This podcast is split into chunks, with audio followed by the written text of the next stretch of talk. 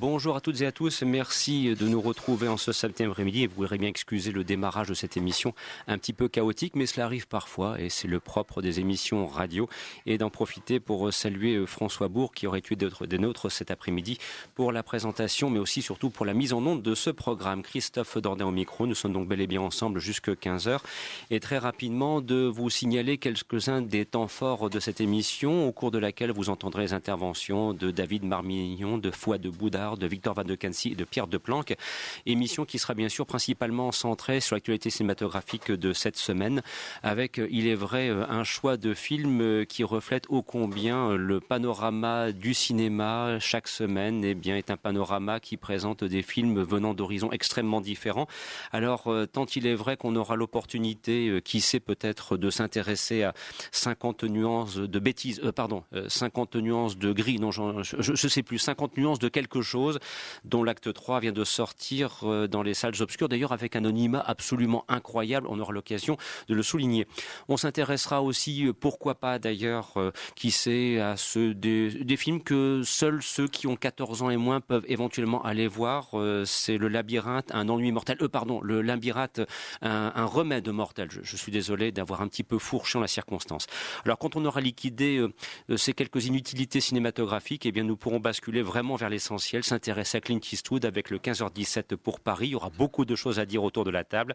Et puis, euh, nous ne manquerons pas aussi de mettre en lumière Jusqu'à la garde, interprété par euh, Denis Ménochet et par Léa Drucker, qui est indiscutablement le film de la semaine pour toute une série de raisons. Voilà, donc désolé pour euh, ce démarrage un petit peu, non pas en fanfare, mais mode speed, mais que voulez-vous, ça fait partie du paysage. Sur ce, un extrait de la bande, originale du film, pardon, Jeu de guerre, avec Harrison Ford, et je vous dirai pourquoi dans quelques instants. Excellent après-midi à l'écoute de cette émission.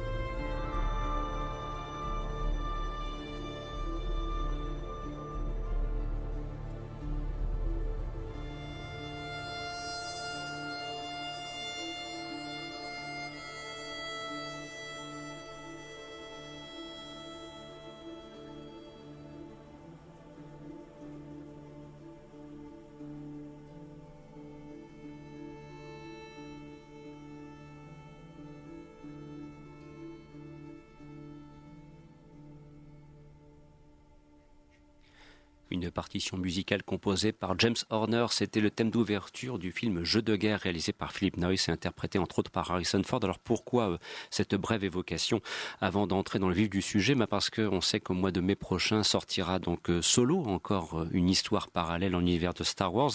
Et, et j'avoue que j'ai découvert, et d'ailleurs je me suis bien marré, qu'il semblerait, dit-on, dit-on, que Harrison Ford était présent sur le plateau afin de conseiller le jeune comédien dont j'ai absolument et indéniablement décidé d'oublier le nom. Euh, voilà, de lui donner les, bons conseils pour savoir comment jouer solo sur le grand écran. Voilà, c'est comme ça en passant, mais ça en dit long quand même sur quelque chose qui. Alors, on a vu la bande-annonce, ça peut sembler pas mal, mais moi, quand j'entends ce genre de choses, ça m'inquiète quant au rendu final. David? Et il y a, concernant Jack Ryan, il y a une série qui sort bientôt aussi sur Amazon, il me semble Amazon Prime, euh, mhm. qui va justement être une série sur Jack Ryan. Oui, nouvelle adaptation, hein, donc euh, un reboot du reboot, puisqu'il y avait déjà eu la, la ben malheureuse, la malheureuse Ryan initiative avec euh, comment dirais-je, euh, comment il s'appelle Chris Pine, hein, voilà, réalisé par Kenneth Branagh, bon, qui n'était pas euh, exceptionnel, loin s'en faut. Donc voilà, c'est pourquoi pas maintenant? À la limite, je pense que d'ailleurs l'univers du petit écran pour les romans de Tom Clancy, me semble-t-il, c'est plutôt une bonne chose. Alors sur ce, tout de suite, nous abordons la phase actualité et place dès maintenant donc au premier film dont on souhaitait vous parler, car il en faut pour tout le monde, pour les grands, mais aussi pour les petits. Le temps presse. Tu as vu ce qui se passe là-bas On approche par derrière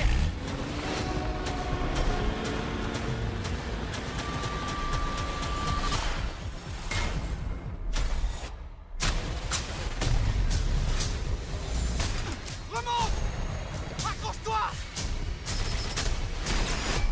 Thomas est gérable. Il finira bien par débarquer tout seul. C'est précisément ce qui m'inquiète.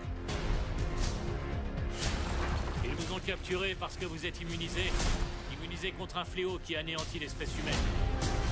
Minot Ils sont prêts à vous sacrifier pour trouver le remède.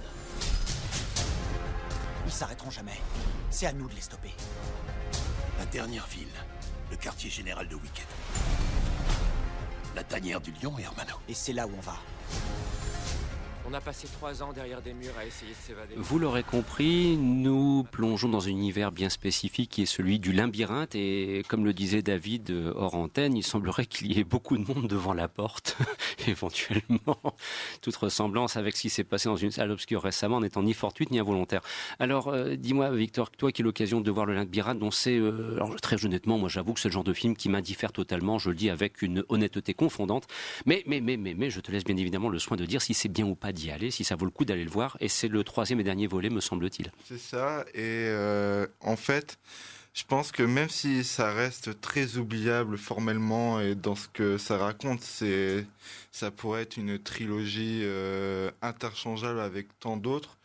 Il faut quand même euh, souligner que Le Labyrinthe, les trois films réalisés par Wes Ball, sont les meilleurs films adaptés d'une de la littérature young adulte, puisque il, il euh, propose toujours à chacun de ses films un univers singulier, très différent euh, du précédent film, où où les personnages vont euh, évoluer dans un monde qui va devenir de plus en plus violent.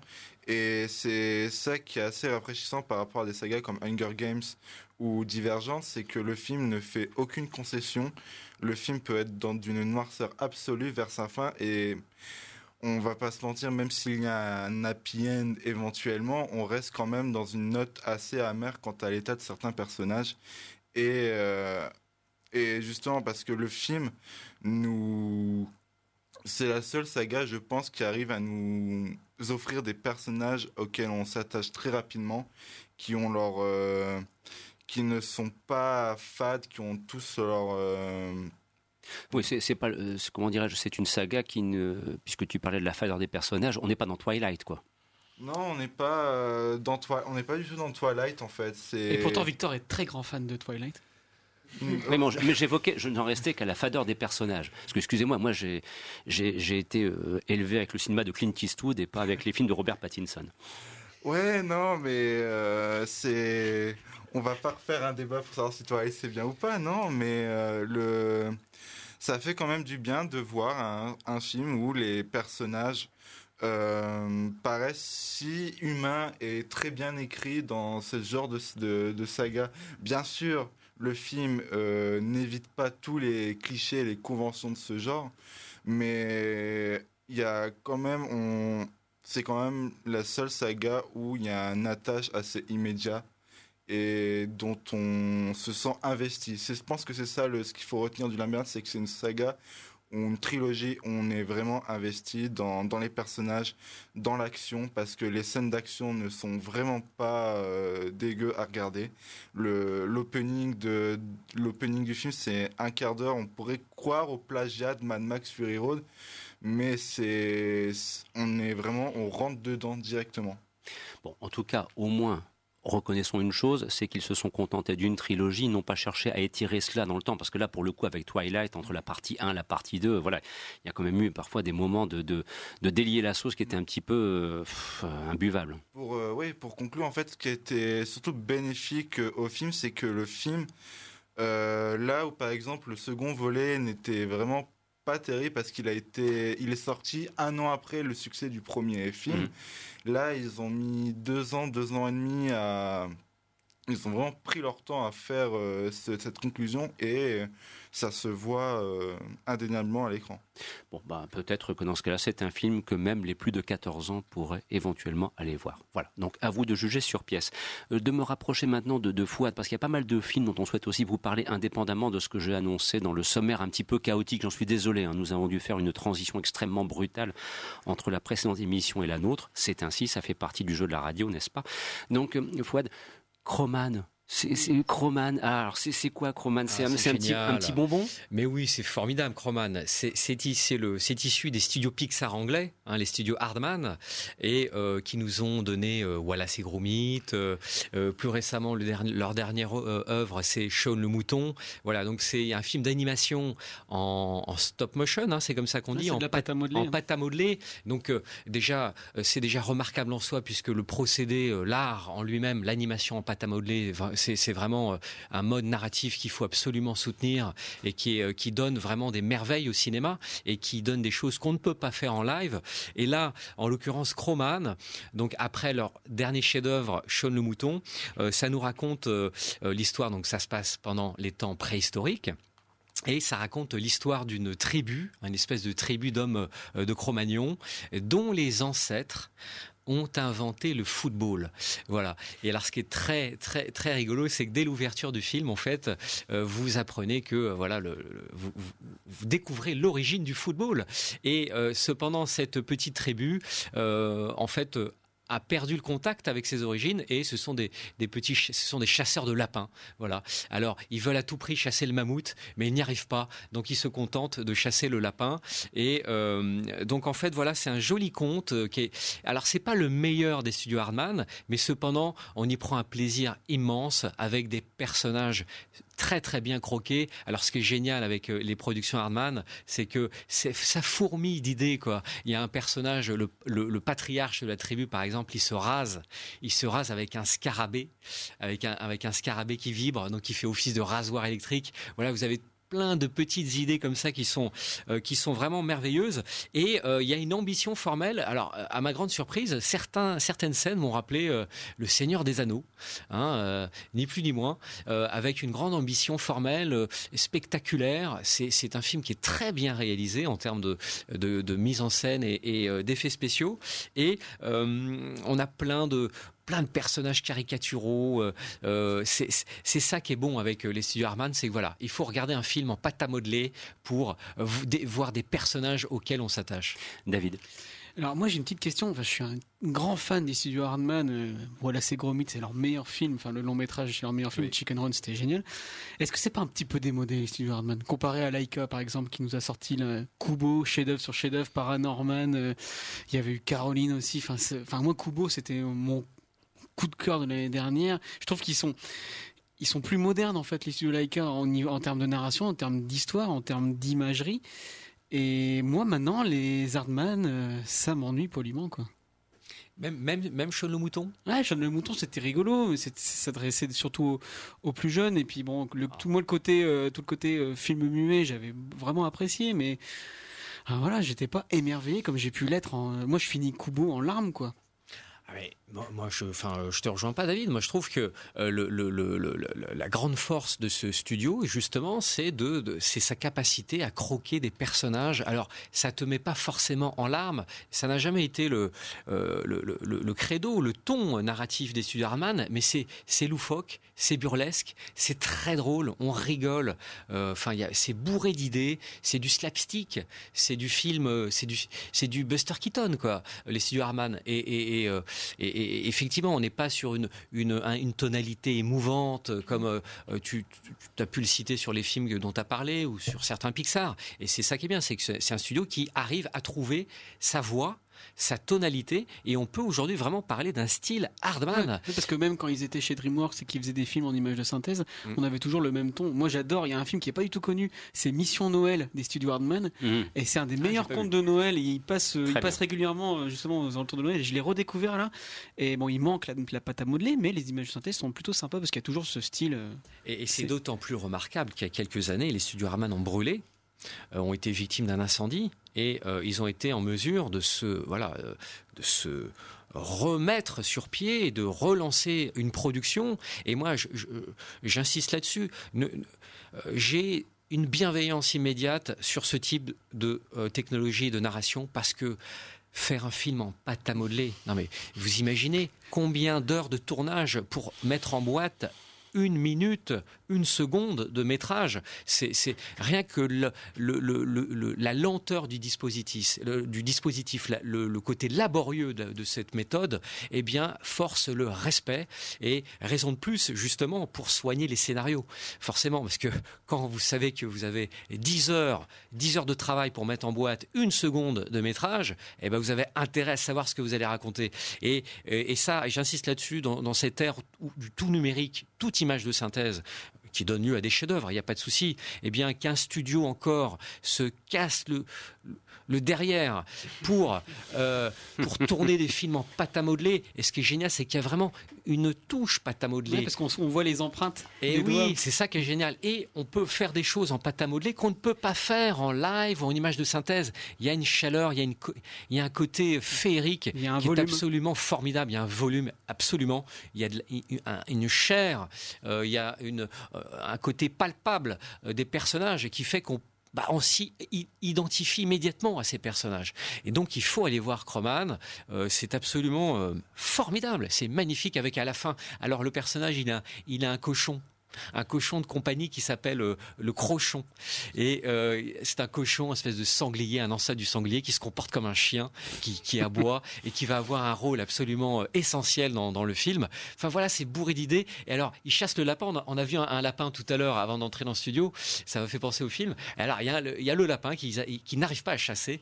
Alors, le lapin n'arrête pas de faire des blagues. Enfin, voilà, c'est bourré d'idées, c'est féerique, c'est fun, c'est émouvant, c'est drôle. Il faut y aller. Alors, de rappeler aussi que vous écoutez donc Radio Campus Lille, fréquence 106.6, votre magazine cinéma Les Aventures des Salles Obscures. Et une petite question, Fouad, par exemple, Croman, où peut-on le voir? Peut-être d'ailleurs en version originale sous-titré français. Alors, à ma grande surprise, euh, ah si, je crois que l'UGC de Lille le passe, mais en séance du soir, à partir de la séance de 20h. Mhm. Même au Majestic de Lille, il passe pas en VO, à ma grande surprise. C'est des films anglais, donc il faut absolument les voir en VO. absolument. C'est Pierre Ninet qui fait la VF. C'est Pierre Ninet qui fait la VF, hein. voilà, de, le préciser. Oui, tout à fait, absolument.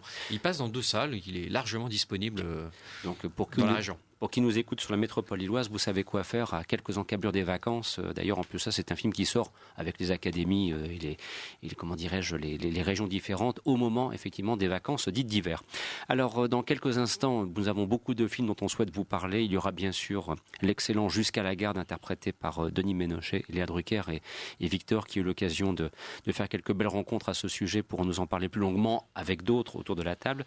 On évoquera aussi Stronger, interprété par Jack Gyllenhaal, qui a pour arrière-plan en partie, en partie les attentats qui furent malheureusement perpétrés à Boston lors du marathon. C'était il y a quelques années maintenant. Et puis vous en doutez, le moment est venu euh, d'aborder donc le cas particulier du Sir Clint Eastwood, au, sujet duquel il y a beaucoup de choses à dire. Alors tout de suite une petite euh, mise en contexte avec beaucoup de musique, d'ambiance euh, qui sont liées malheureusement à des événements dramatiques. Voici le 15h17 pour Paris.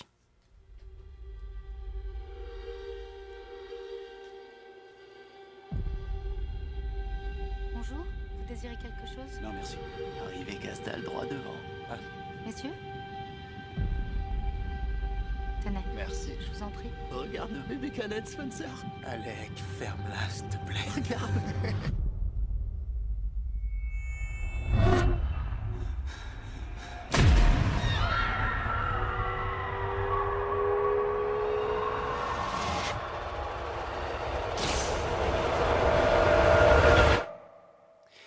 et Clint Eastwood de replonger donc dans un événement très récent, ce qui pose bien sûr la question du lien que les réalisateurs entretiennent avec l'histoire et notamment ce qu'on appelle l'histoire immédiate, et donc de relater ce qui s'est produit donc dans le Thalys. Et cela donne donc ce film le 15h17 pour Paris, au sujet duquel il va y avoir beaucoup de choses à dire et forcément il y a des points de désaccord qui vont s'exprimer autour de la table.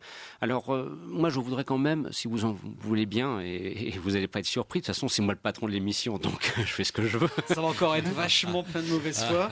Non, non, non, non, non, non, non, non. Je vais vraiment essayer justement pour le coup euh, de, de- d'essayer d'introduire un petit peu de nuance par rapport à ce qu'on peut lire ça et là. D'ailleurs aussi bien sur les réseaux sociaux que dans la presse, euh, la presse généraliste. Je pense notamment à, à Libération qui a pondu un article absolument infâme à ce sujet.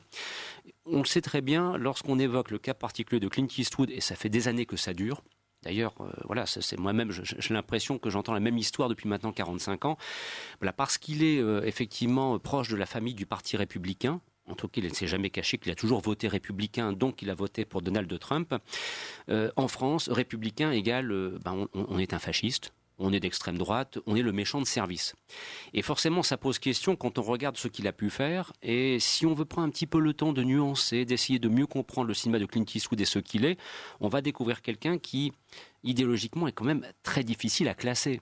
Parce que spontanément, je vais prendre trois exemples pour vous montrer un petit peu la complexité du personnage. Donc, le point de départ, nous sommes bien d'accord. Donc, euh, hein, je suis sur Facebook, je mets Clint Eastwood, euh, euh, fasciste, presque nazi, patriote, voilà tous les défauts de la terre. Bon, Euh, Monsieur Eastwood, que pensez-vous du mariage homosexuel?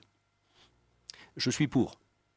Ah bon? Alors attendez, là il y a quelque chose que je ne comprends pas. Je, reprends donc Clint Eastwood, républicain, donc c'est vraiment la droite, l'extrême droite, voilà.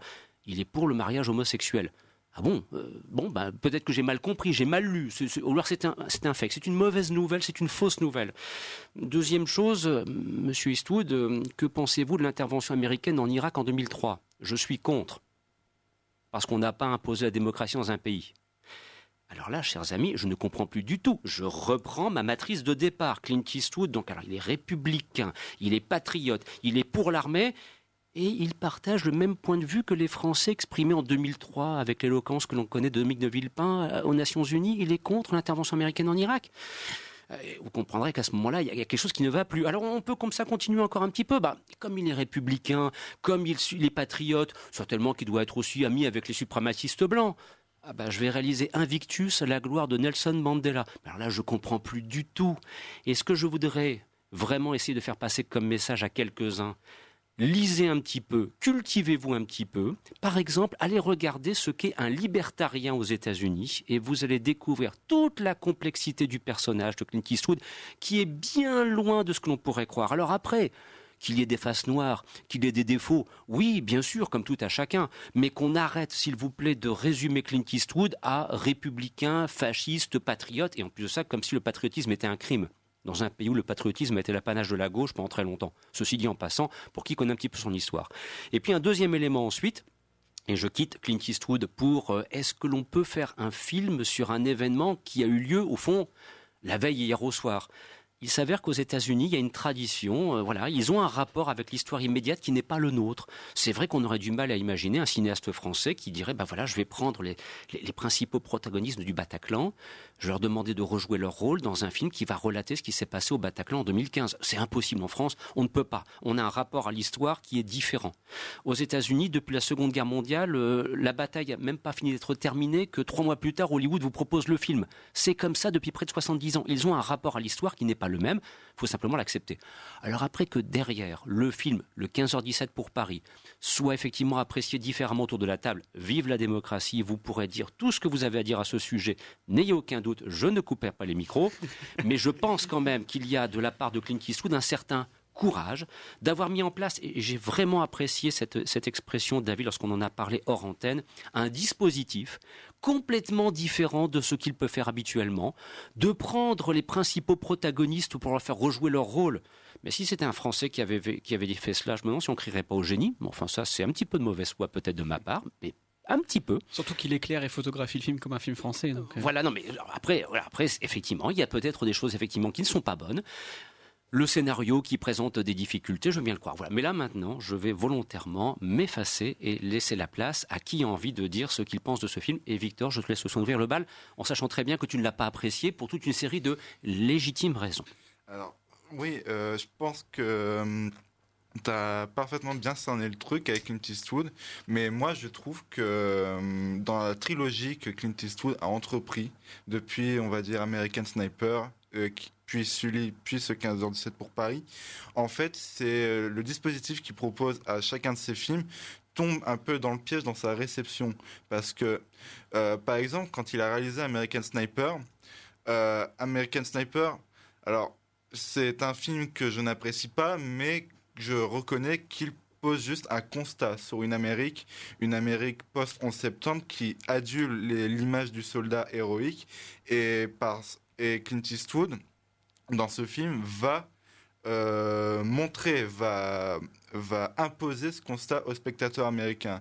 Le problème, c'est que dès, euh, au moment où le film est sorti, bah, on a aussi assisté à un autre constat où le film a été, a été réapproprié par cette même Amérique que Eastwood dépeint dans son film. Et on, les, on va dire que bah, justement l'extrême droite américaine, tout ça, s'est réapproprié le film et on a et il est difficile de pas voir cette image malheureusement du film parce que il va quand même édulcorer certains euh, certains traits euh, du personnage joué par Bradley Cooper de Chris Kyle. Et Sully, justement, c'était une réponse à cette critique qu'on faisait à American Sniper. Et là, avec le 15h17 pour Paris, on assiste à une espèce d'hybride entre les deux films. On va euh, assister à ce même constat où on, va étudier ces Américains qui vont avoir une euh, qui vont être, qui vont se sentir élevés par la force de l'armée, qui vont se sentir comme mission de sauver des gens, de, de tout faire pour faire le, le bien selon ses personnages, selon ses... Oui, mais c'est curieux parce que les personnages tels qu'ils sont dépeints euh, sont tous sauf héroïques quelque part dans leur parcours. Rien ne les prédestinait à accomplir ce geste héroïque le moment venu. Moi, j'ai plutôt vu un film, non pas qui glorifie des héros, mais qui questionne l'héroïsme et qui nous renvoie d'ailleurs euh, une, une, glace en disant et, vous, à votre place, qu'auriez-vous fait? Et je suis incapable de répondre à cette question. Donc c'est pour ça que je suis un petit peu gêné euh, sur le côté c'est un film patriotique. Euh, je, ne suis pas certain que ce soit vraiment son propos. Je n'en suis pas même pas certain du tout. Je dirais pas patriotique, mais euh, il y a, je pense que justement on peut le voir de cette manière parce qu'il y a comme moi, personnellement, ce qui m'a gêné à certains moments dans le film, c'est qu'à force de d'étaler ce constat, on assiste quand même à des séquences qui moi m'ont particulièrement gêné quand on voit ces avec tout ce qui se passe aux États-Unis en termes de tuerie, par mhm. exemple, enfin, voir par exemple des scènes où on voit des gamins omni qui sont émerveillés devant tant d'armes. Euh, Malheureusement, c'est la réalité. Hein. C'est la réalité, oui, mais. T'as pas joué à l'airsoft quand t'étais gamin? Moi, je jouais à l'airsoft, on rigolait bien. Hein. Mhm. Mais après, on se roulait pas dans l'air en me disant Ah, la guerre, la camaraderie, la brotherhood, c'est tellement génial cette fraternité. moi, je pense que justement, il y a cette espèce d'ambiguïté dans le cinéma, dans cette trilogie d'Eastwood où elle peut toujours elle peut toujours se, cette ambiguïté, elle peut toujours se casser en partant d'un côté ou un autre. Et je pense que c'est ça qui a toujours euh, provoqué euh, ces, controverses au final. Euh. Oui, mais c'est, peut-être aussi d'ailleurs le reflet des propres controverses qui habitent son pays, parce qu'il y a 320 et quelques millions d'Américains, ils pensent pas tous de la même façon. les lignes de fracture qu'on retrouve quelque part dans le film un petit peu en creux, euh, ce sont aussi les lignes de fracture qu'on retrouve aujourd'hui dans la société américaine, qui n'a jamais d'ailleurs été aussi fracturée que, que maintenant. Euh, David et ensuite Fouad. Oui, puis c'est aussi un film qui célèbre l'American Way la plus hardcore. Quoi. Nous, en tant qu'Européens, ça nous fait un peu bizarre. C'est toutes ces scènes d'école à base de, de, culture très, très, très, très, très chrétienne, euh, où on balance des prières et le nom de Jésus à tout va. Et mais ça fait partie de leur vie. Voilà, ça, fait partie de leur vie. leur vision du monde. Hein. Mais voilà, comme tu disais, moi, pour le film, je comprends le dispositif ça fait sens pour les dix dernières minutes où mm. on voit euh, les vraies les vraies images de, du flash info, enfin de, de, de la, de la vraie de la vraie vie avec François Hollande et, Patrick Braoudet qui fait sa doublure, euh, une doublure assez ratée de toute façon. Mais euh, enfin, en l'état, le film. C'est quand même beaucoup de remplissage. Ça vaut pas plus qu'un reportage euh, de 7 à 8 avec Nikos, quoi. C'est. Il, il est clair, mais je- là, David, sur, sur ce point particulier, je suis d'accord avec toi. Euh, Clint Eastwood est quelqu'un qui a tutoyé les étoiles lorsqu'il a fait Impitoyable, Voilà. Grand Torino, euh, Mystic River et autres, Million Dollar Baby. Il est clair que là, par contre, sur le plan scénaristique, il y a de grosses faiblesses. American Sniper, ça reste du cinoche. Celui la- l'année dernière, on a- moi j'avais Ah, adoré ça. vraiment Moi formidable. j'adore les films qui glorifient l'héroïsme, l'humanisme des personnages en prenant, en prenant un mec lambda qui fait un acte euh, extraordinaire, prendre Tom Hanks pour jouer cet homme et à la fin on voit dans le générique final euh, euh, machin Sully avec sa vraie, sa vraie tête et, et moi je dis à chaque fois ça me fout les larmes parce que je trouve que c'est génial. Sauf que là, prendre des mecs euh, qui qui jouent leur propre rôle, sauf qu'ils savent même pas jouer leur propre rôle, alors qu'ils jouent eux-mêmes, c'est assez bizarre. Ils gl- glorifient pas l'héroïsme du tout, c'est vraiment juste. Moi, j'ai juste vu la vie euh, et l'œuvre de trois Américains bourrés à la bière qui vont faire euh, des boîtes en, en Europe et qui prennent beaucoup de selfies, quoi. J'ai vraiment trouvé que c'était beaucoup de, de remplissage sans intérêt. Et voilà, en plus surtout que j'avais peur justement de, de, de retrouver le dernier tiers de American Sniper où on glorifie un mec qui, pour ma part, je trouve que c'est un des pires connards de l'univers, mais on le glorifie à la fin. Et là, on les glorifie pas finalement parce que tout le long du film, on, les, on voit que c'est des losers qui font qu'échouer, qui n'arrivent pas à arriver jusqu'au bout de leur Et quête. c'est ça qui est le spirituelle. propos Voilà. du film. Voilà. C'est- Et C'est justement le propos du film. Mais voilà, et là on les retrouve donc euh, pour cette scène finale dans le train qui est euh, bon, c'est le meilleur moment du film, on est d'accord. Mais finalement c'est un gros bordel, c'est un moment ultra chaotique et c'est assez étonnant parce qu'il n'y a pas du tout de glorification. Et même moi j'ai trouvé que c'était même triste quand on voit le, le personnage principal donc qui a qui a arrêté le, le terroriste ressortir du train dans sa faute dans son dans sa chaise roulante euh, avec tout le sang et tout le maquillage, j'avais peur, j'étais triste pour lui en me disant mais pourquoi revivre ça? Pourquoi revivre ton traumatisme, mec? Exutoire, Et- exorcisme. Et non, mais moi je trouve un côté assez voyeuriste, assez malsain. Je repense, on en reparlait avec euh, hors je repense au film d'Angly de l'année dernière de de Billy, enfin Billy Lynn, où on prenait justement des anciens soldats qui avaient fait des actes héroïques et qu'on en faisait des, monstres de foire, des pètes de foire. Et là, j'ai eu un peu ça, tout en avant, en ayant quelques scènes bien embarrassantes à base de selfies ou d'acteurs comiques qui sont venus s'encanailler dans ce film-là. Enfin voilà, je sais pas. J'ai trouvé que c'était du cinéma du réel, mais pas vraiment du cinéma. Fouad. Bah, Pour moi, c'est un geste artistique absolument vertigineux. Euh, Clint Eastwood est un immense cinéaste, hein, on va, on va pas se le- on va pas refaire la messe, et c'est c'est un geste artistique absolument euh, inédit. De, quoi parle Jusque dans le titre, le, le film, euh, euh, le, le titre du film 15h17 pour Paris. Enfin, Même le titre est, est, euh, se veut réaliste, puisque c'est c'est l'extrait d'un panneau d'affichage de gare. Moi, ça me fait penser à Vol 714 pour Sydney de Tintin. Voilà, mais ça fait partie, c'est un projet artistique. De quoi nous parle Clint Eastwood? Moi, je l'ai pris de la manière suivante, c'est que Clint n'a pas cessé, euh, durant sa carrière, de mythologiser le héros, de faire du héros une figure mythologique qu'on regarde en levant la tête. Et là, il questionne, il s'empare d'un fait divers euh, pour questionner pour ramener la figure héroïque à notre niveau. Parce que c'est ça, euh, comment on bascule d'un être humain lambda à un personnage héroïque. C'est de ça dont nous parle Clint Eastwood. Où est la bascule? Où est la pliure? Et qu'est-ce qui fait un héros? Euh, Qu'est-ce qui euh, euh, commande à un acte héroïque? D'où les scènes de flashback avec les enfances des gamins. Alors oui, ils aimaient la guerre, à soit comme tous les gamins. Moi, gamin, j'adorais jouer à la guerre. Les action c'est la vie. et, et, et, euh, et- ce qui est formidable dans ce film-là, il, il pousse le projet jusqu'au bout. C'est qu'il il aurait pu avoir tous les acteurs qu'il voulait, et il va chercher les véritables protagonistes. C'est un geste artistique, c'est un projet artistique. Effectivement, il faut rentrer dedans. Et si on n'est pas dedans, bah, effectivement, on est perdu. Et là, il va redemander au, vrai protagonisme, proga- pardon, de ce fait divers de se rejouer au même, parce que pour pousser le réalisme jusqu'au bout. Et alors, de quoi nous parle Clint Eastwood? Il nous dit, qu'est-ce qu'il nous dit? Il nous dit, mais hein, l'acte héroïque, l'héroïsme, c'est du quotidien. C'est chacun de nous, en nous, on a le potentiel. C'est une question de volonté, de discipline personnelle. Et, et, et je sais plus, l'un de vous deux l'a dit tout à l'heure. euh, Comme tu l'as dit, David, ce sont- oui, ils sont un peu losers les mecs, parce que ils sont là. ah, Qu'est-ce que tu vas faire? Ah, Je vais faire me lancer dans les marines. Ouais, Et moi et toi? Je sais pas. Et, et oui, ils sont perdus. Ils affrontent le doute. Il fait que échouer. Il, il se, voit comme un ultra voilà. badass et finalement il, il, a, échoue aux épreuves. Mais c'est ce que nous dit Clint, c'est que un héros, c'est pas, il, il est pas né héros, quoi. Tu n'es pas avec une cuillère en argent de héros dans la bouche. C'est que l'acte héroïque peut survenir d'un destin décousu, d'un destin frustré, de, de, de destin heurté. Et euh, vous, nous tous, nous avons, nous sommes en mesure de devenir des héros. Et c'est ce que nous dit Clint. Il nous dit, écoutez, je vous ai fait la messe pendant toute ma carrière, je vous ai mythologisé la, fi- mythologisé la figure des héros. Non, c'est pas ça. Le héros, vous pouvez tous l'être. Et c'est comme ça que j'ai pris le film. Et en plus, on- justement, ça me fait penser, je, re- je revois la scène du train dans ma tête, et en fait, ils ont surtout eu du bol.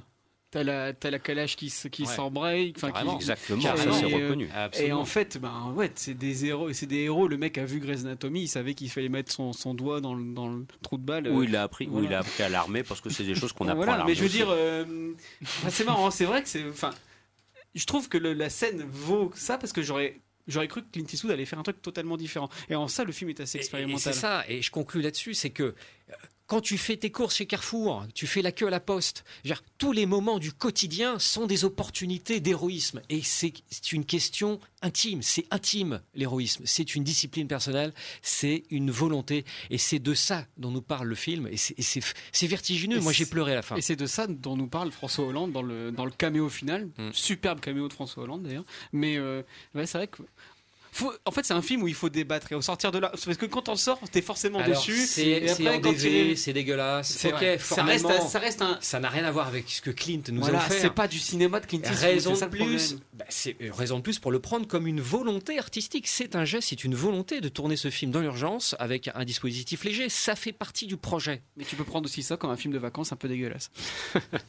En tout cas, vous l'aurez compris, au hasard du débat, il y avait soudainement bien plus à dire qu'on aurait pu le croire au premier abord concernant ce 15h17 pour Paris, que l'on va mettre, Pierre, en parallèle avec le film interprété par Jack Gyllenhaal que tu as vu, Stronger, et qui relate donc le destin, une fois de plus, d'un jeune Américain dont la vie va basculer, va être fracassée le jour où les bombes ont explosé lors du marathon qui s'était tenu à Boston. Et donc il va se retrouver dans une vie nouvelle, terrible, à laquelle il va falloir désormais se réadapter. Et c'est vrai que ces deux films, on peut les mettre en parallèle. Alors comment as-tu reçu Stronger, Pierre? Alors euh, déjà, euh, avant même de faire un comparatif des films, faisons un comparatif par rapport à la distribution des deux films. J'ai regardé sur Allociné, forcément comme tout bon critique cinéma que je suis, et euh, donc le nombre de distributions de séances en France pour le film de Clint Eastwood s'est élevé à plus de 400 séances. Pour Hmm. Stranger, il y en a que 29. C'est vrai. Ce qui est déjà une différence de traitement assez énorme. Alors commençons déjà par euh, déjà cette différence de traitement. Euh, c'est du cinéma indépendant totalement. C'est euh, le David Gordon Green qui réalise le film. Donc c'est un, voilà, un réalisateur tout à fait correct. hein. voilà, il fait son son taf comme n'importe qui, mais il n'a pas non plus la, la prestance et le, le- la, la gloire que, qu'on attribue à, à Clint Eastwood. Donc du coup, un film euh, à tout petit budget, euh, mais quand même qui, qui pose question aussi, forcément sur le même thème, celui de l'héroïsme. Alors Jake Gyllenhaal incarne Jeff... euh, j'ai oublié le, le nom du Jeff Baum. Il a, un- il a un nom en B, j'ai oublié. C'est grave. dire Panaclock, Jeff. bon. je vais, je vais l'appeler Jeff. Donc, euh, incarne Jeff, un Américain moyen, un- dans une famille un peu bourrin, qui d'un seul coup se retrouve dans, la foule euh, du, marathon de Boston et subit donc l'explosion, l'attentat, et se retrouve donc avec les deux jambes en moins. Et donc, en, fait, de victime, on va, sa famille surtout va le transformer en héros. C'est-à-dire qu'il n'a pas accompli un acte héroïque comme ont pu le faire les, personnages dans 15h17 pour, euh, pour Paris. Donc euh, Jake Gyllenhaal, lui, ne, comprend absolument pas pourquoi c'est un héros. Et sa famille, euh, dont, la mère est incarnée par Miranda Richardson, euh, qui est quand même assez bas de plafond, vont le porter au nu, vraiment, de, vraiment comme un phénomène de foire, de foire, comme on avait pu le voir avec Billy Lynn. Mais euh, du- d'une manière, on va dire, assez cruelle, parce que on, dirait que, que Jay Gyllenhaal n'a pas, pas justement voix. Il ne peut pas s'exprimer librement, il est assez timide, réservé, il ne sait pas comment déjà appréhender sa nouvelle vie. Il n'a jamais grandi parce que bah, il n'est pas très très futé non plus, donc il est encore très gamin. Euh, avec sa compagne, c'est très compliqué. Donc en fait, il est totalement paumé ce, ce mec. Et donc euh, au bout d'un moment, il, il finit par tomber dans une sorte de spirale infernale où il tombe dans une dépression euh, dans laquelle il n'arrive pas à s'en sortir jusqu'à vraiment finir plus bactère. En même temps, il peut plus tenir sur ses jambes. Donc euh, vraiment, mais littéralement, c'est-à-dire qu'il y a une scène où il va implorer, il va supplier sa compagne de revenir alors qu'il est au sol et qu'il n'arrive pas à se relever. Donc littéralement plus bas que terre. Et euh, il va finir par se relever un peu tout seul. Parce qu'en même temps, c'est son problème, c'est lui qui doit se prendre en charge. Et euh, finalement, la question de l'héroïsme est assez double parce que c'est pas forcément l'acte qui crée le héros, mais les personnes autour qui vous donnent ce statut de héros. Qui le mythifie. Qui le mystifie, ouais. Le regard des autres. C'est le regard des autres. Et c'est sur ça que le réalisateur a voulu insister. Déjà, regardez, allez, garder à- à- à- en tête le statut de victime de Jake Gyllenhaal, sans qu'il ait accompli, accompli d'acte, et en même temps le rapport qu'ont ses proches par rapport à son héroïsme. Sa compagne qui lui dit arrêtez, faut qu'on se calme. euh, Oprah Winfrey, c'est bien, mais faut, faut se calmer là. Il en a marre, il en peut plus, il est fatigué, il est déprimé, il faut, faut laisser tranquille. Et sa mère qui veut montrer au monde entier que son fils c'est le meilleur du monde. Donc euh, il y, a- deux discours qui se qui s'opposent et qui rendent ce film très riche. Et d'ailleurs, je n'ai pas compris qu'il y ait aussi peu de critiques positives. Les notes sont très moyennes et c'est quelque chose que je ne comprends pas parce que la mise en scène est juste. Le larmoyant, il y en a pas. La- Mhm. Les scènes se suffisent à elles-mêmes. Il n'y a pas besoin de dialogue larmoyant de- de- ou de, ou de surjeu comme, on a, comme j'ai pu le lire par rapport à, Ouais, et à Jake- Jake Gyllenhaal. Ouais, justement, que- comment, comment est-il? Parce qu'il il nous avait livré une formidable performance en, en- en boxeur euh, récemment, et là c'est à nouveau une performance. C'est un- vraiment un comédien très riche hein, que un ce Jake Gyllenhaal. très hein. riche, très complexe, qui est un jeu très varié. Et euh, en boxeur, ben justement, j'avais pas trop apprécié son jeu, mais là, par contre, dans son rôle de personnage timide et fragile, qui sait pas trop ce qui lui arrive, il le fait bien. Et surtout, euh, le, vrai Jeff, la vraie victime, parce que c'est un biopic, c'est tiré de, son, autobiographie, euh, il a justement regardé, il, a regardé la gestuelle, la manière de s'exprimer du, personnage, notamment ce fameux pincement de lèvres et la manière dont il a de, lever les bras. Il a étudié son personnage, il l'a regardé, il, il ne le fait pas de manière euh, singée. Il a. Voilà, je, pense que Jake Gyllenhaal ne, ne fait pas, comment dire, exprès d'être euh, euh, fragile. C'est-à-dire, il se doit de l'être. En tout cas, si vous souhaitez en savoir plus aussi à propos du réalisateur David Gordon Green, je vous recommande, bon, c'était une petite péloge qui s'appelait Manglehorn avec Al Pacino, qui était intéressante, mais surtout, c'est quand même quelqu'un qui a réussi à donner à Nicolas Cage l'un de ses derniers beaux rôles, c'était Joe, qui était sorti en 2012 sur les écrans. Et quand on regarde la filmographie de Nicolas Cage, les bons films actuellement, on les cherche Euh, comme une aiguille dans une balle de foin. Et quitte à aussi conseiller euh, dans la carrière de David Gordon Green, je conseille aussi un film qui est passé assez inaperçu en France, qui est euh, Prince, Inva- Prince Avalanche avec euh, Paul Rudd et Emile Hirsch, Mm. qui est un sympathique film indépendant, un drame familial. Ça n'a pas été retitré euh, Pr- Prince of Texas? Euh, je crois que oui, c'est ça. Hein, Il me semble bien. L'édition que j'ai, c'est le titre original, mais c'est un bon petit film euh, sympathique. euh, regarder. Et euh, pour briller en soirée, euh, si vous rencontrez euh, l'acteur, euh, appelez-le par Jake Gyllenhaal. Oui, oui, ah oui, c'est vrai. Qui il y a- est d'origine suédoise. Ah oui, c'est vrai que jadis, l'une de tes premières interventions, tu nous avais rappelé au devoir de notre charge en ce qui concerne la, pro- la, pro- la- la prononciation de Skarsgård. Gyllenhaal. Oui, je me Ouais, souviens de ça. euh, c'est Gyllenhaal. Voilà, Non, c'est pour l'anecdote. Alors sur ce, nous basculons maintenant avec le film français de la semaine. Alors là, pour le coup, l'unanimisme va être au rendez-vous, je n'en doute pas. Voilà ce qu'a dit Julien. Julien a 11 ans, il est en 6e à 1 au collège Théodore Monod de Saint-Dumont et il a dit Mes parents sont séparés depuis un an. Je vis maintenant ici avec maman et ma sœur. On va fêter les 18 ans de ma sœur à la salle des fêtes de Vial. On habite tous là-bas chez papy et Nani, sauf mon père. Par contre, je ne peux jamais jouer devant la maison ou dans le jardin, car on a peur que l'autre vienne. Papy se met à crier quand il le voit et c'est pas bon pour sa santé. Quand il vient, je m'inquiète pour maman, parce qu'il veut juste lui faire du mal, juste ça, c'est pas un père, et c'est pour ça que je suis contente que mes parents divorcent. Joséphine aussi, elle ne l'aime pas, mais elle n'est pas obligée de le voir vu qu'elle est grande. Moi aussi, je ne veux plus jamais le voir et je ne veux pas que le juge m'oblige à aller avec lui une semaine sur deux ou un week-end sur deux parce que je ne veux plus le voir, plus jamais, je n'ai plus rien à ajouter. Voilà, bien, maître Davigny, je vous écoute. J'ai l'impression que vos enfants sont remontés contre vous, monsieur. Vous pouvez expliquer ça? J'aimerais bien comprendre. Je sais pas ce qu'on leur met dans la tête. Voilà donc cette bande-annonce très intrigante, fort bien faite, pour Jusqu'à la garde, interprétée par euh, Denis Ménochet et la Drucker. Alors il s'avère, Victor, que c'est un film qu'on a l'occasion de voir, que tu as eu l'occasion de voir depuis un petit moment déjà, puisqu'il avait été présenté en avant-première ici, c'était au Métropole à Lille, si j'ai bonne mémoire, il y a de cela maintenant plusieurs semaines. Oui, c'est, euh, on a après cette projection, on a pu euh, rencontrer les comédiens du film, Denis Ménochet et Léa Drucker.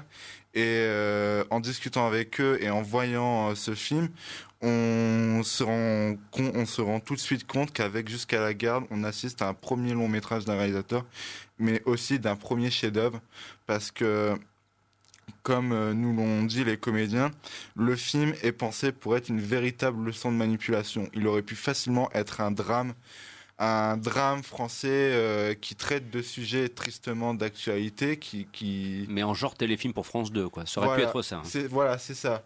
Sauf que là, en fait, Xavier Legrand raconte, cette, raconte une histoire qui pourrait se passer n'importe où euh, dans le monde, mais il le raconte avec euh, la force d'un thriller dont on n'en ressort pas indemne. Je pense que j'ai jamais vu dans le cinéma français une euh, séquence aussi forte que les 20 dernières minutes du film qui sont tétanisantes. Euh, tout dans ce film est maîtrisé pour euh, conditionner le spectateur et le manipuler dans tous les sens. La bande-annonce qui qui vient d'être passée, c'est à condenser du premier quart d'heure du film où on, a, le spectateur et se met à la place de cette juge qui va confronter les points de vue de ces gens où des faits vont être dits, mais on ne saura pas ce qui est, on ne saura, même si on, a, on a, on a, on penche très certainement d'un côté, on a quand même ce doute pour savoir si ça, ces choses se sont réellement passées ou pas. Et petit à petit, le film va insidieusement nous, euh, nous plonger dans une banalité de l'horreur absolument étouffante, tout le, il y aura un travail impressionnant sur le son qui est fait avec ce film, qui sera euh, accompagné de l'imposante présence de Denis Ménochet, où tout dans ce film nous, étouffe, nous oppresse. Que ce soit le, bip d'une voiture pour un clignotant, euh, une musique euh, diffusée dans une salle des fêtes, ou tout simplement le bruit d'une sonnette, on n'en peut définitivement plus. On est scotché à notre siège et on est tétanisé. Et je pense que c'est c'est assez dingue. Je, je, pense, je trouve qu'en France, on est quand même on arrive quand même à faire des films de tout genre et justement le cliché du téléfilm de France 2, c'est c'est un cliché qu'il ne faut pas vraiment appliquer, mais on a, je pense qu'on a eu très peu de films qui arrivaient à nous proposer ces, ces sensations-là. C'est c'est tout à l'heure du cinéma français que d'avoir une telle richesse parce qu'on peut basculer des Tuches 3 jusqu'à la garde. C'est vous dire un petit peu que le, le, spectre est large. dans son genre, les Tuches 3. Oui, oui, oui dans, un, dans, un, tout autre registre. Mais enfin, toujours est-il que les Tuches 3 ont enregistré plus de 2 millions de spectateurs en salle et que visiblement ça va être le carton euh, du moment. Hein. Voilà, oui, s'il te plaît, Pierre. Alors oui, par rapport à toujours jusqu'à la garde, euh, je suis entièrement d'accord avec toi, Victor. Ce film est absolument exceptionnel mais je me permets quand même de faire un petit peu l'avocat du diable. Coupe son micro Ok, je vois que nous avons droit à. non, non, non, non je te rassure, Pierre. comment dire, à la parole adverse. Alors, bref, donc j'essaye de, faire un petit peu, un petit peu l'avocat du diable, essayer de trouver quand même quelques défauts au film, parce que j'en ai quand même vu. Faut pas. Voilà. Malheureusement, c'est qu'il y a certains moments du scénario où on se demande mais quelle est l'utilité de cette scène? Il y a une scène notamment que je n'ai pas compris et qui n'a finalement pas de suite dans le film, c'est la scène du test de grossesse. On a un plan fixe quasi fixe, puisque c'est un zoom extrêmement lent, de, du bas des toilettes pour filles du, de l'établissement où se trouve euh, Joséphine. On voit seulement ses pieds qui, qui bougent et on entend seulement les bruits, les soupirs, etc. Et en fait, ben, ça sert à quoi dans le film? Parce qu'au au final, pendant 5 minutes, on a une scène de contemplation. Bon, voilà, on, vo- on voit des pieds euh, près des toilettes. Et au final, cette, cette scène ne sert à rien. Parce que l'histoire de la grossesse n'intervient plus après. Si, Elle ça- disparaît. Ça permet de rajouter encore un peu dans la cocotte minute de, de pression, quoi. Pour moi, c'est un peu ça. euh. Ouais, ça représente- mais je n'aurais pas passé autant de temps à la faire en fait. Parce que en fait, là, à ce moment-là, en fait, on m'a à moitié perdu dans le film. Heureusement qu'ils m'ont récupéré après, mais je, mais je me suis dit, non mais c'est quoi cette scène? Qu- Qu'est-ce que c'est? Je comprends pas. Au bout d'un moment. euh, J'étais en train de me dire, faut passer à autre chose. Là, je- ils étaient en train de, me perdre et d'un seul coup, heureusement, ils s'en sont sortis. Ils n'ont pas insisté sur ce thème-là, parce qu'en fait, je, je le trouvais même pas utile de le rajouter, ce, thème de- de la grossesse de la jeune fille. C'est pas. Je, trouve que, c'est légèrement. légèrement hors de propos par rapport à, la tension qui, règne entre les personnages. Moi, j'estime que justement cette séquence, peut-être qu'elle est trop longue, effectivement, mais qu'elle, euh, non seulement il y a quand même une espèce de, suspense, parce que puisqu'on ne voit que ses pieds face à une porte fermée, on peut se demander jusqu'à ce qu'on voit le paquet euh, du test de grossesse tomber, on peut se demander ce qu'elle fabrique en fait. Et mais il y a quand même ce- cette espèce de tension qui participe vraiment à ce côté. euh, euh, famille détruite un peu où on, euh, on, reste dans le flou permanent au final et c'est on est souvent du point de vue euh, du, jeune homme du fils que Denis, auquel Denis Mochet va limite vampiriser. Mais je pense que c'est aussi pour montrer pour ne pas laisser de côté justement la vie de sa sœur qui est peut-être trop facilement qui pourrait être facilement laissée de côté dans le cadre de l'histoire Donc c'était le but finalement de, de donner plus de relief à ce personnage qui est relativement effacé au final dans, dans le film. C'est juste dans le film, oui, enfin, elle est effacée en peut-être en termes de présence, mais c'est aussi l'objet central puisque une grande partie de l'action du film se passera euh, à ses cause 18 d'elle. ans. Voilà. David, un petit mot de conclusion, puis après on pourra parler de Revenge. Et 50 nuances degrés, oublie pas. Euh, Ça va être impossible. Euh, c'est un film fou, c'est un film dingue, c'est un film avec d'hallucinantes performances d'acteurs. J'en suis sorti de là euh, en larmes parce que je sais pas si c'était parce que j'avais besoin de relâcher la pression ou si justement il y avait trop de pression et que j'en étais physiquement malade. C'est une expérience puissante et c'est un film nécessaire. Il suffit d'écouter les infos, on entend qu'une femme se fait, et on entend la, la mort du- d'une femme euh, comme si on entendait qu'il allait pleuvoir. Enfin. Euh, C'est à voir absolument, c'est absolument dingue la, pu- la puissance et la présence de, de, de jeu de Denis Binochet et du gamin, c'est c'est dingue. Enfin, franchement, c'est vraiment. euh, pff, Le, voilà. fi- le film de la semaine. Ouais, puis c'est Clairement, voilà. oui. Clairement, J'en suis ouais. dans là en faisant. Bien, vous l'aurez compris, donc euh, c'était la génération Michelin pneumatique dégonflage. Voilà, c'était aussi une façon comme ça de, de C'est vraiment un, un vrai film d'horreur en fait, un film d'horreur du quotidien quoi. Bien. Alors sur ce, chers amis, il nous reste encore quelques instants. Bon, je vous dis tout de suite, on n'aura pas l'opportunité. Là, ça sera vraiment en une minute d'évoquer. euh, J'ai pas été le voir pour rien. hein, tu- 50 nuances plus grises. Oui, mais attends, il y a Revenge. Alors, il nous reste 7 minutes, même pas 6 minutes pour faire les deux. On Alors, Fouad, deux. la concision, s'il vous plaît, pour Revenge et la Oui. concision pour 50 nuances plus grises. Alors, je suis allé voir Revenge, qui est un, un film de rape and revenge, comme on dit. C'est un sous-genre du cinéma. Je suis allé voir avec Victor.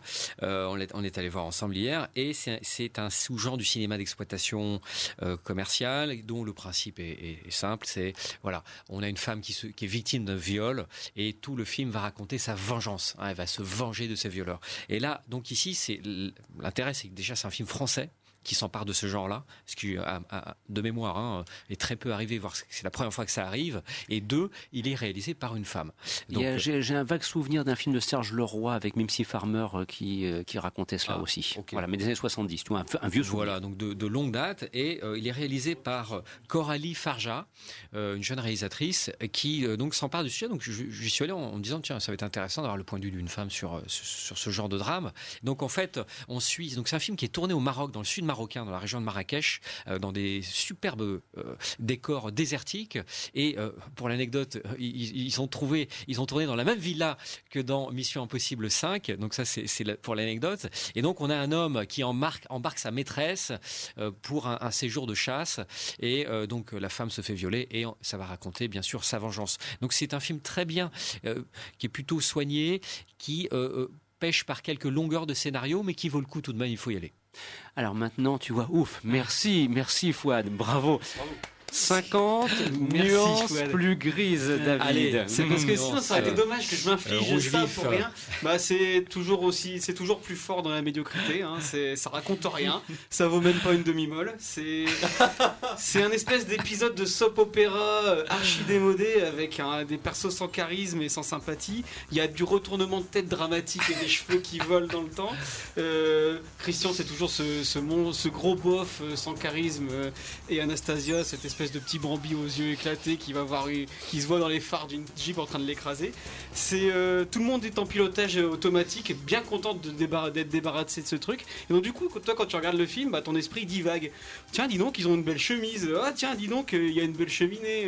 Ah, punaise, Audi a dû financer la moitié du film. Ouah, le méchant, a les yeux super rouges. Qu'est-ce qu'il y a? C'est parce qu'il, c'est pour montrer qu'il est vraiment méchant, ou alors c'est parce que c'est quoi C'est la saison des, allergies? Ah bah ouais, mes yeux sont en train de me gratter. Ah bah non, c'est parce que je m'endors en fait. Enfin voilà, c'est ça, c'est 50 nuances degrés. C'est toujours aussi bien, c'est toujours aussi fort. C'est voilà, il y a un seul truc à rajouter. Moi, la Ben Jerry, je la mange pas comme ça, quoi. Donc euh, voilà, elle, elle n'allait surtout pas le voir. Et dans la salle, il y avait personne. Alors sur ce, d'indiquer aussi que ce film effectivement est sorti dans un anima extraordinaire par rapport aux précédents opus, c'est quand même à souligner. Et de signaler aussi que c'est un film qui, à t'entendre, mériterait d'être vu dans la salle IMAX 4D quand on- dont, dont l'équipement est en train de se poursuivre. On en parlera autour de cette table parce que même le Kinépolis Lom va le proposer très prochainement. L'inauguration aura lieu pour Black Panther par exemple. Oui Pierre Alors moi je passe du Coca Light, je me souviens d'une anecdote de cinéma, je suis désolé, je change complètement de sujet, après on termine. Euh, en fait, euh, lorsque j'ai été voir euh, jusqu'à la garde, il y avait tout le monde, le cinéma était plein pour aller voir 50 nuances degrés et les Tuches 3. Et petite anecdote assez rigolote, quand j'étais voir jusqu'à la garde, donc j'étais tout seul dans la salle, il y avait une famille derrière moi et je me suis dit tiens, bon d'accord. Et quand le film a commencé, ils, ils ont, ils ont dit bah c'est pas les Tuches Belle erreur, belle erreur. Voilà qui conclut l'émission. Vous écoutiez Les Aventures Salles Obscures, une émission proposée, présentée par Christophe Dandin. Un grand merci à Pierre Deplanque, Fouad Boudard, Vidor Van de Cancy, David Marmignon. Nous serons de retour la semaine prochaine, mêmes heures, mêmes ondes dans quelques instants. Suite des programmes sur notre, notre station. Pardon. Bon week-end à vous tous et à la semaine prochaine. Au revoir.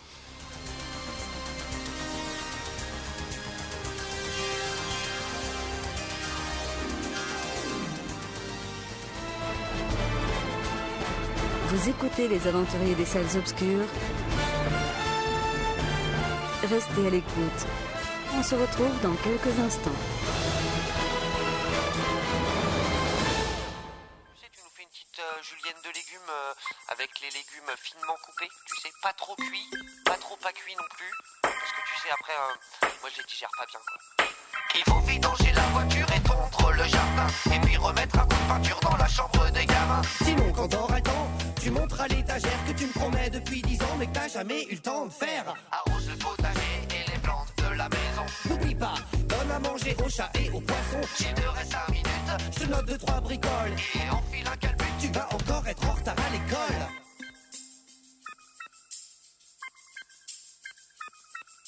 Ma femme est un tyran, pourquoi je me suis pas tiré Maintenant ça fait 30 ans, je me suis habitué. Ma femme est un tyran, pourquoi je me suis pas tiré Maintenant ça fait 30 ans que je suis un homme au foyer.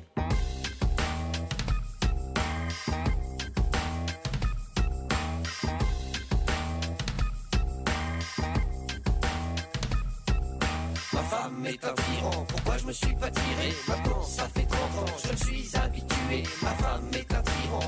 suis pas tiré. Maintenant ça fait 30 ans que je suis un homme au foyer